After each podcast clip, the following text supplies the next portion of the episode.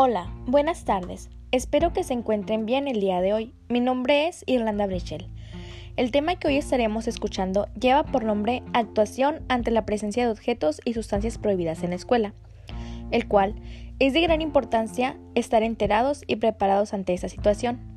A continuación, les estaré hablando un poco sobre las acciones que deben de llevar a cabo ante esta situación. 1. Mantener la calma. 2 colocarse en el piso boca abajo, lejos de puertas y ventanas, guardar silencio. 3.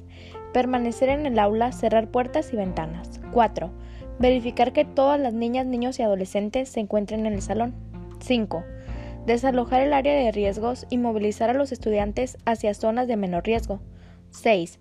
Evitar que las niñas, niños y adolescentes se asomen por las ventanas. 7 en cuanto sea posible, llamar al 911 e informar a las autoridades. 8. Verificar al portador de arma y no violentarlo. 9. Brindarle facilidad a cualquier servicio oficial de emergencia. 10. Realizar simulacros cada seis meses para diversas situaciones.